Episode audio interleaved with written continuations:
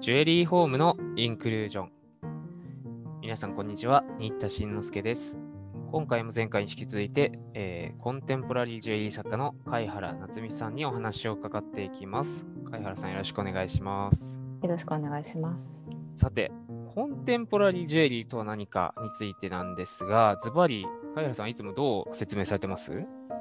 それがですね、私自身も今回キュレーションをするにあたって一般の方にどう説明するかっていうので、だいぶあの苦戦をしました。うん。というのも自分の周りがコンテンポラリージュエリーをやっている人だらけなので、なるほど。話が通じてしまうというところがあって、当たり前すぎてね。そうなんですよね。で掘り下げて考えてみた時にまあ3つ特徴があるのかなというふうにはいはい。あの思ってますええ。まず素材価値やブランド力ではなくて作家のコンセプト表現にこそ価値があるというふうに見なすジュエリーですね。で第2にその作品を身につけているものです身につけている人ですねその人とあとそのその他周りの他人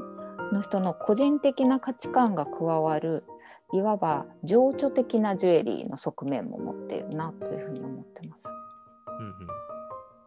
でそんな心を動かすようなジュエリーなのでジュエリーを介してのコミュニケーションが生まれてそのコミュニケーションこそがそのジュエリーの作品の豊かさになっていくこの大きな3つの柱がコンテンポラリージュエリーの特徴だそんな風に理解しています。うーん、なるほどですね。そこら辺、どういうことなんて思う人結構いらっしゃるかなと思っています。一つ目からちょっと噛み砕いていきたんですけど、はいえー作家のコンセプトをもとに作られるジュエリー、それこそがコンテンポラリージュエリーなんだと。そうですねこれってのはどういう意味があるんでしょうね？か作家のコンセプトが入っていれば二足三門の素材うん例えばプラスチックだったり廃材であったりうん道の小石であったりえーそんなものを使うこともできるし逆にまあ皆さんがあの共通した価値を持っているあのダイヤモンドとかサファイアとかゴールドとかプラチナそういった素材価値のあるものも使うことができるっていうちょっとここに行くと曖昧にはなってしまうんですがうんうん。作家が伝えたいものが入っているかどうかっていうのが一番のポイントです。そうですよね。確かにあの、ま、普通のハイジュエリーとコンスコンテンポラリージュエリーとかって並べちゃったら、いやなんか、金銀プラチナを使い、ダイヤモンドとかを、いや、そうじゃないものってなって、なんか、え、何？プラスチックとかあ、新しい素材にチャレンジするのがコンテンポラリーなの？って聞かれると、でもコンテンポラリーの人も別に金を使うこともあるし、もちろんですう。ん色石使うことももちろんあるもちろんそうなんです。うんだからそこの素材問わずっていうふうにして、大事なのはむしろコンセプトの方なんだよと。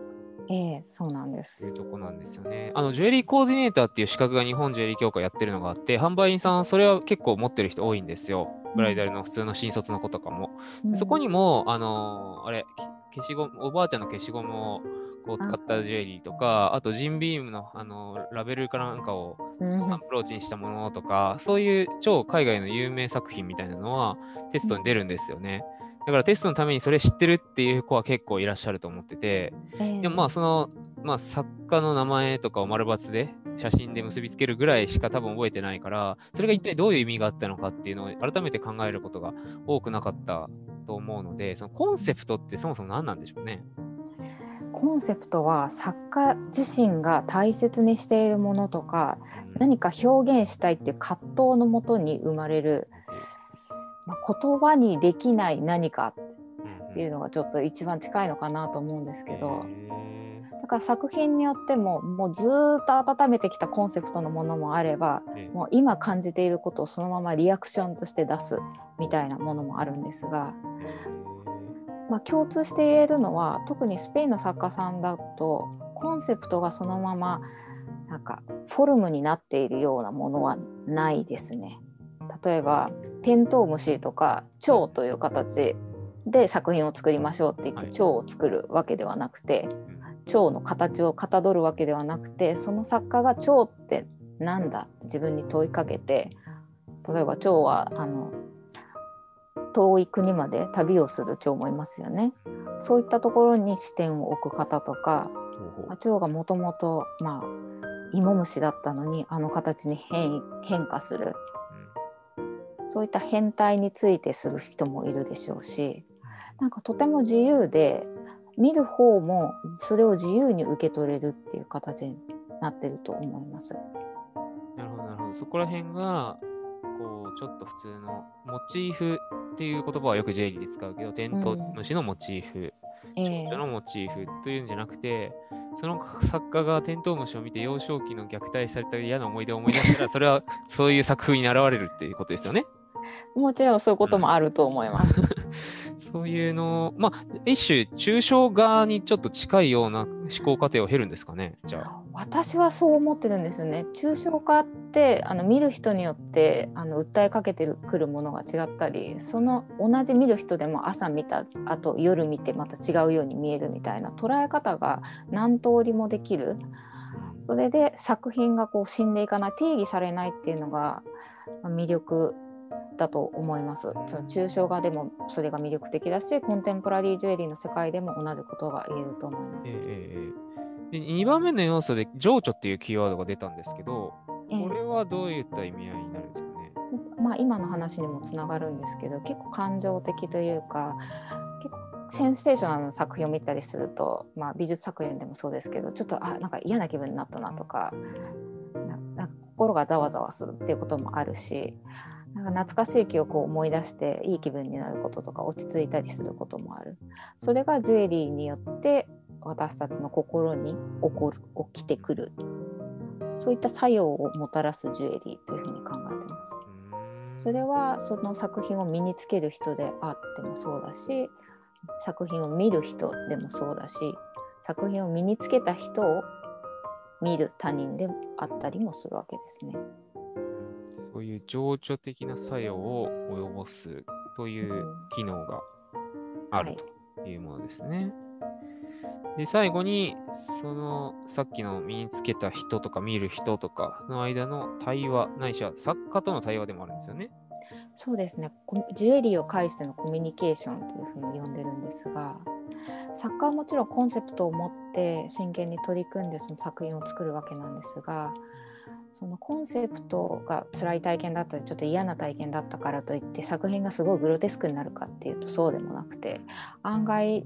綺麗な整った作品であったりもするわけなんですよね。そうすると説明を読んだりその作家が伝えたいというすることを文字で見ない限り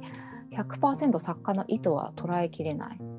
でそこに作家とあの見る側のまあ誤解が生じるわけなんですけど私はそこの誤解こそ面白さなんじゃないかなと思っていて。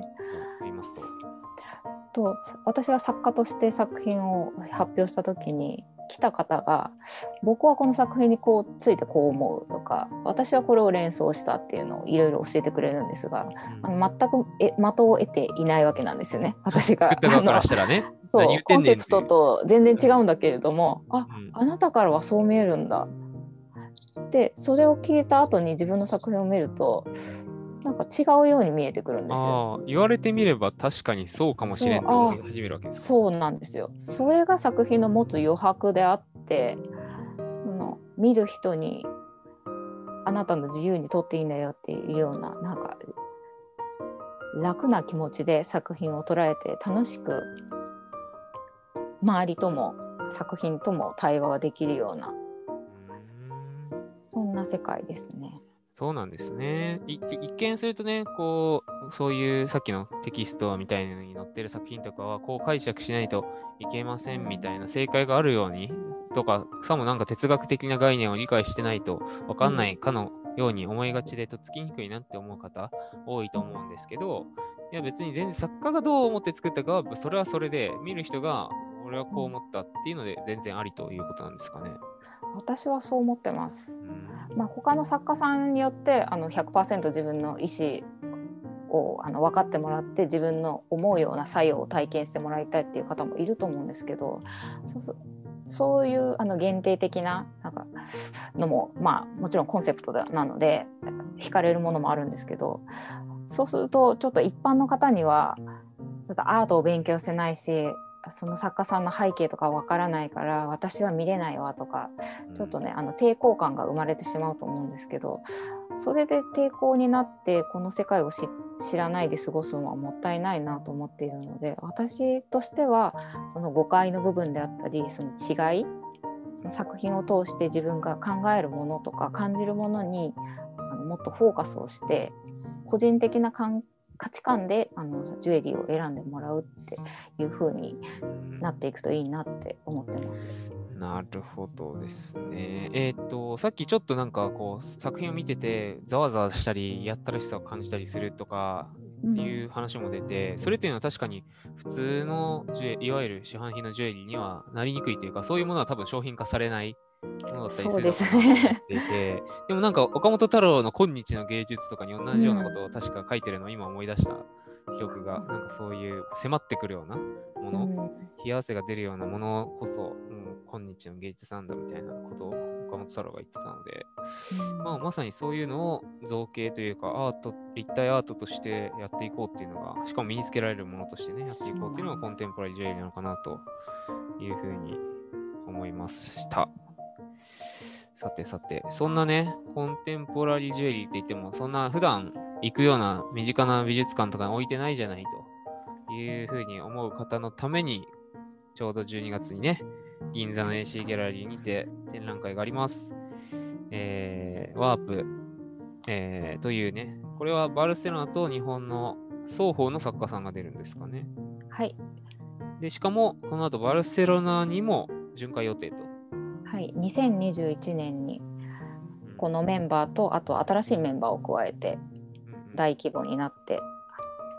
バルセロナでも展示をさせていただきます。めったにない機会だと思いますので、興味のある方はね、え、12月14日から20日まで銀座の AC ギャラリーにて特設インスタアカウントなどもありますので、検索してみてください。次回、最終回はですね、このワープ展についてより、えー、詳しく聞いていきたいと思いますので、貝原さん、最後までよろしくお願いします。よろしくお願いします。